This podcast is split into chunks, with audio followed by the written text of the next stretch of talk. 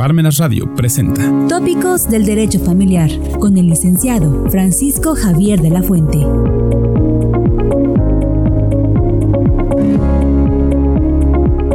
Gracias por estar con nosotros, acompañarnos en su programa favorito, Tópicos de Derecho Familiar. Quiero comentarles que agradezco infinitamente a todos ustedes el hecho de que hayan estado interesados en todo el conversatorio internacional para hablar sobre los juicios de oralidad, no solamente en la República Mexicana, sino en otros países.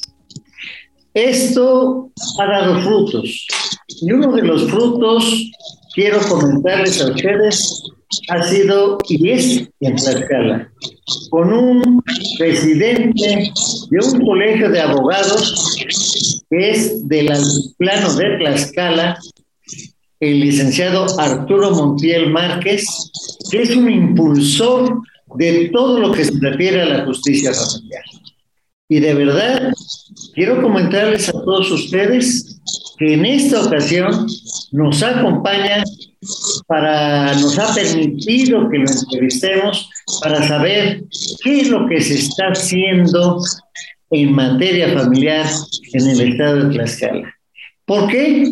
Porque recientemente presenta un proyecto al Tribunal Superior de Justicia y al Congreso Local del Estado. Abogado Arturo, ¿cómo estás? Gusto en saludarte. Bien, don Javier, gusto en saludarte y gusto en saludar a la audiencia. Muchas gracias. Ya sabes que nos escuchan los grandes amigos de Tijuana, de Chihuahua, de este, Chiapas, de Veracruz, con quien nos has hecho el favor de contactarnos. Y de México, de Nuevo León, de Jalisco incluso. Pero ahora te toca a ti, este abogado, como presidente de esta gran barra de abogados. Dinos, ¿qué es lo que se pretende con esta presentación y en qué consiste esta presentación de un programa de justicia familiar? Bien, eh, hace unos días hubo el cambio de estafeta, digámoslo así, o la designación, de acuerdo a la ley, de acuerdo a la ley, es la designación de la presidente o presidente del Tribunal Superior de Justicia del y del Consejo de la Judicatura del Estado de Tlaxcala, que durará en su encargo durante dos años. Para, eso, para ese periodo fue electa la magistrada Maricruz Cortés Ornelas, a quien desde aquí le mandamos un saludo. A esta magistrada se, se le presentó por parte del colegio, eh, con fecha 4 de febrero de este año, una propuesta para la implementación de un programa de justicia familiar. ¿Qué es esto y en qué consiste? Bien, eh, sabedores del gran espíritu eh, que tiene la magistrada Maricruz Cortés Ornelas en materia familiar, en mi carácter de abogado y presidente del Colegio de Abogados del Altiplano Tlaxcalteca, Asociación Civil, hemos eh, presentado una propuesta para que se implemente un programa en materia familiar. La violencia en el ámbito familiar tiene un alto índice de incidencia en el estado de Tlaxcala.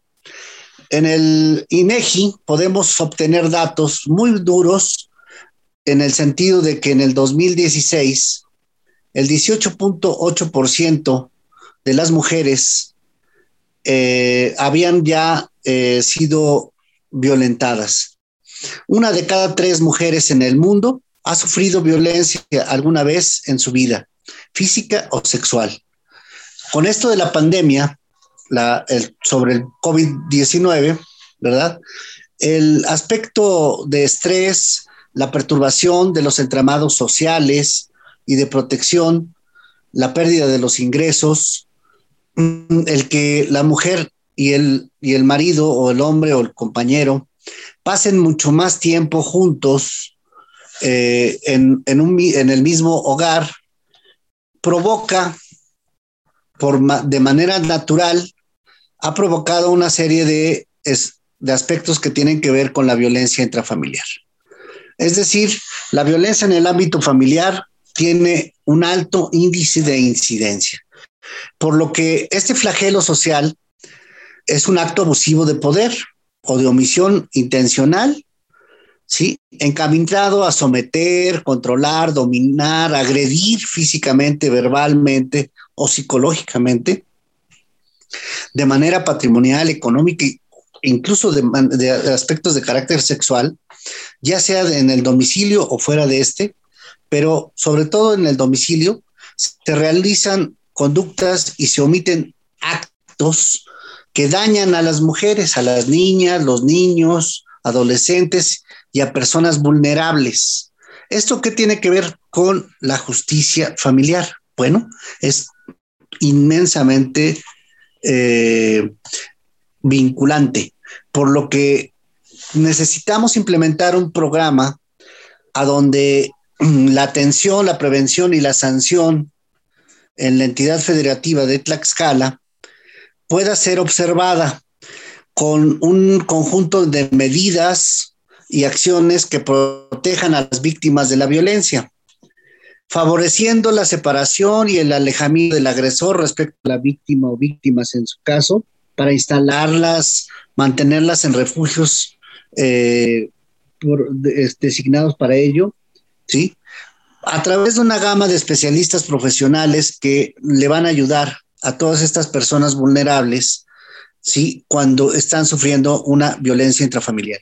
¿Qué pasa en el estado de Tlaxcala y por qué eh, tenemos que presentar esta propuesta? Bueno, en el estado de Tlaxcala, como en muchas entidades federativas, cuando existe una violencia intrafamiliar, normalmente llega la policía, los primeros respondientes, eh, policía municipal o policía estatal, llegan al lugar donde se encuentra eh, o donde se está eh, realizando una violencia intrafamiliar, donde se advierte una violencia intrafamiliar, y lo que hacen es, en todo caso, en un momento determinado, y si bien les va, detienen a la persona agresora, la someten, se la llevan ante la gente del Ministerio Público, ¿sí?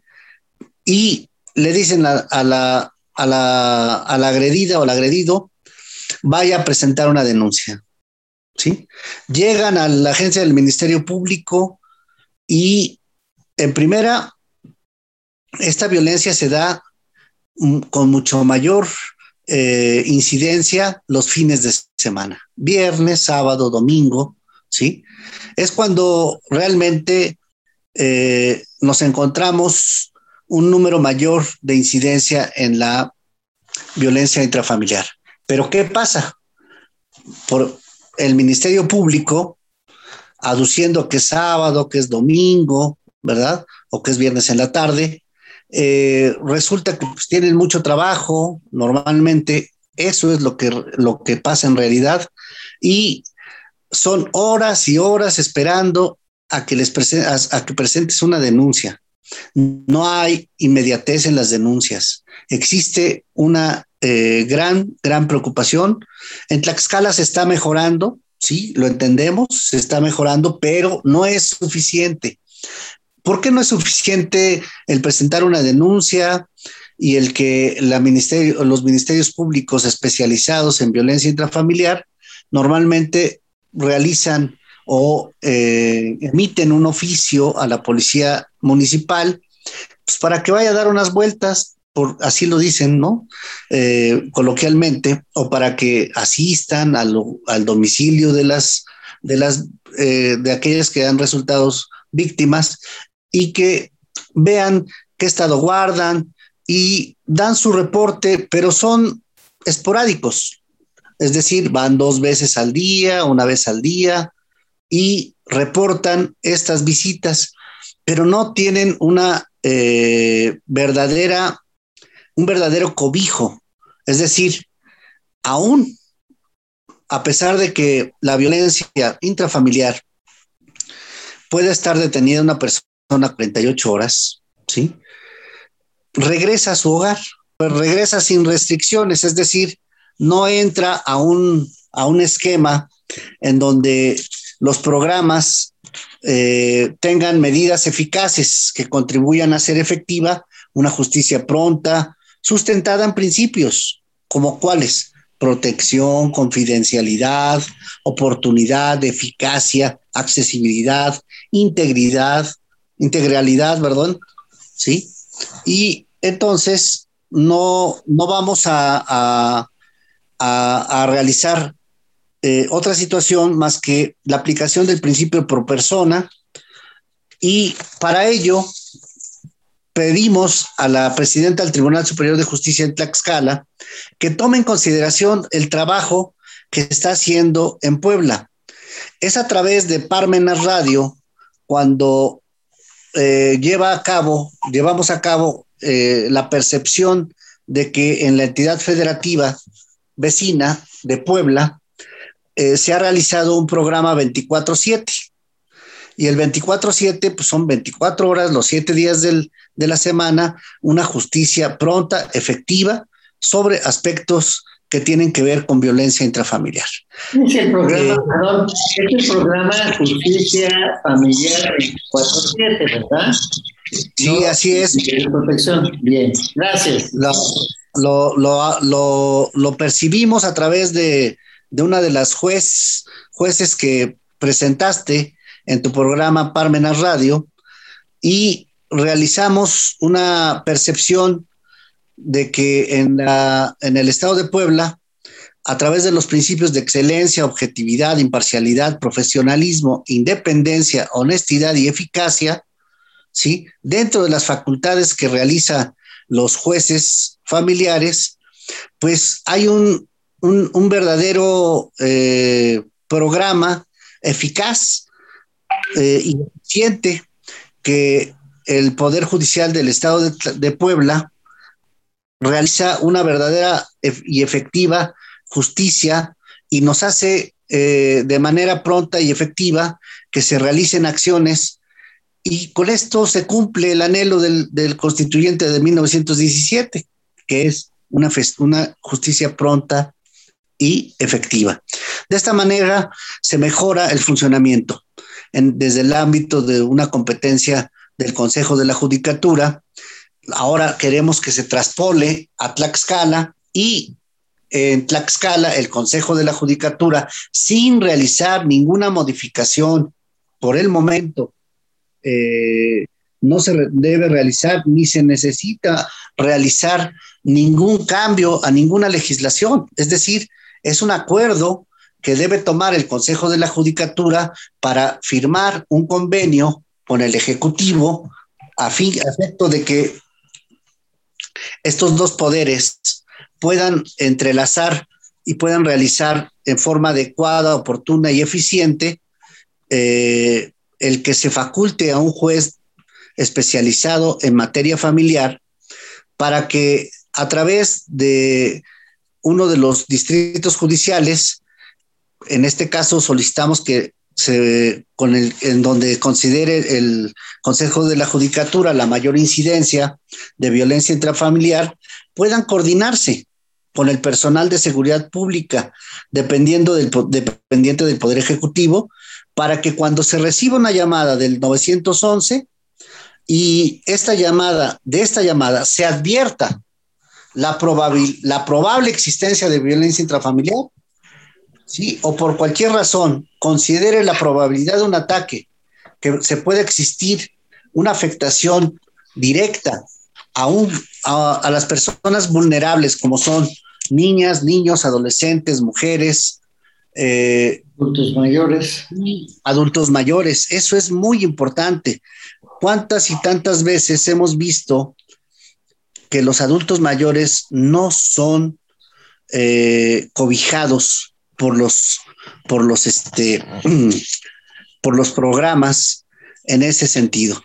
Y entonces tenemos que, eh, este programa podría eh, darse a conocer a través de que las providencias precautorias, medidas cautelares y de oficio y o a petición de parte podrían separar al agresor de cualquier eh, domicilio, más bien del domicilio conyugal o del domicilio de donde se, se habitan y donde se encuentran eh, lesionados los, las víctimas a través de, sus, del agresor de violencia, producto de la violencia intrafamiliar, ¿sí?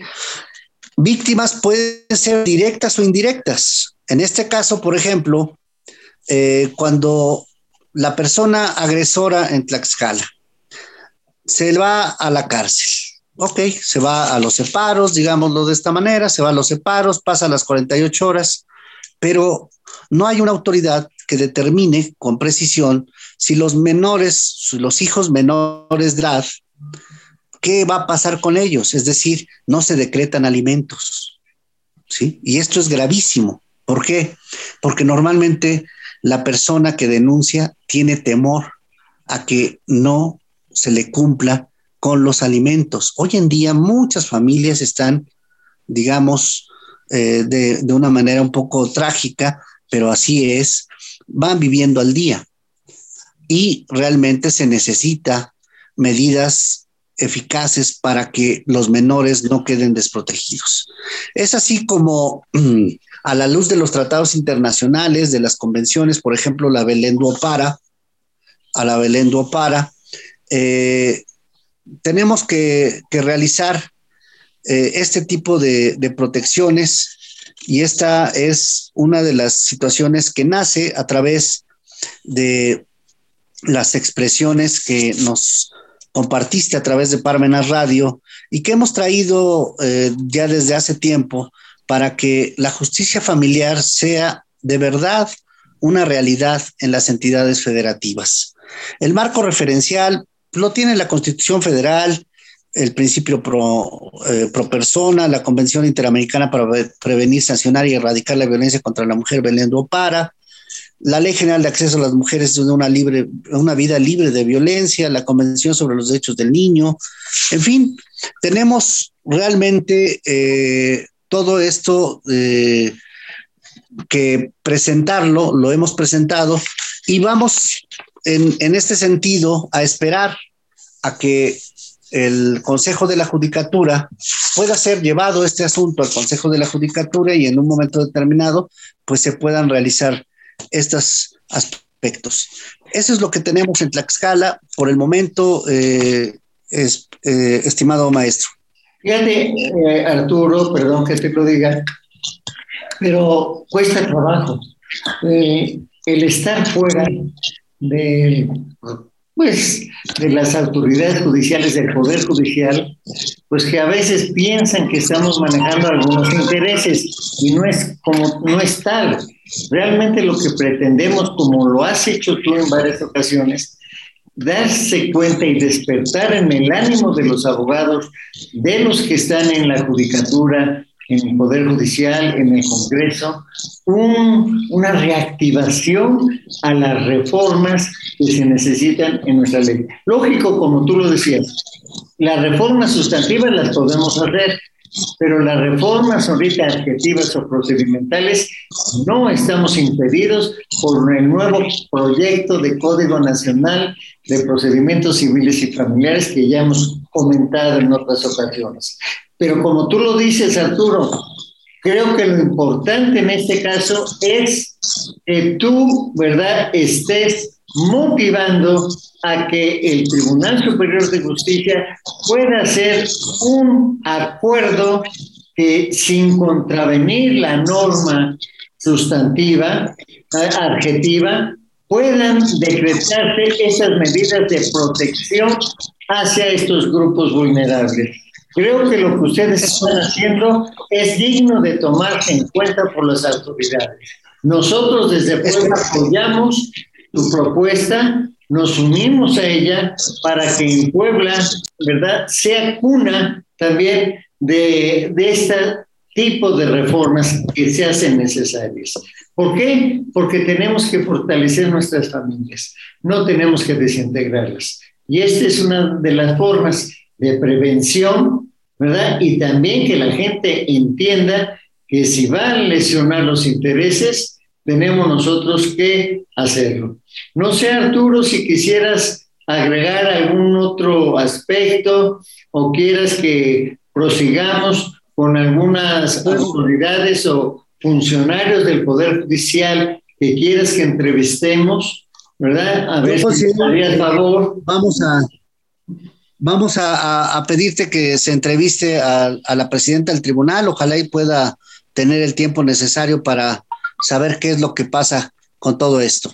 Perfecto, Arturo, si tú fueras nuestro portavoz para hacerle esa invitación. Vamos a hacerlo, vamos a, pedir, vamos a pedir una audiencia, vamos a, solicitar su, la anuencia de la presidenta para, para que sea a través de este medio el que nos permita eh, visualizar cuál es la opinión de, de las autoridades y todo aquello que implica, porque realmente también eh, se debe también eh, eh, incidir en que el Ejecutivo, en este caso la gobernadora del Estado, pueda hacerlo.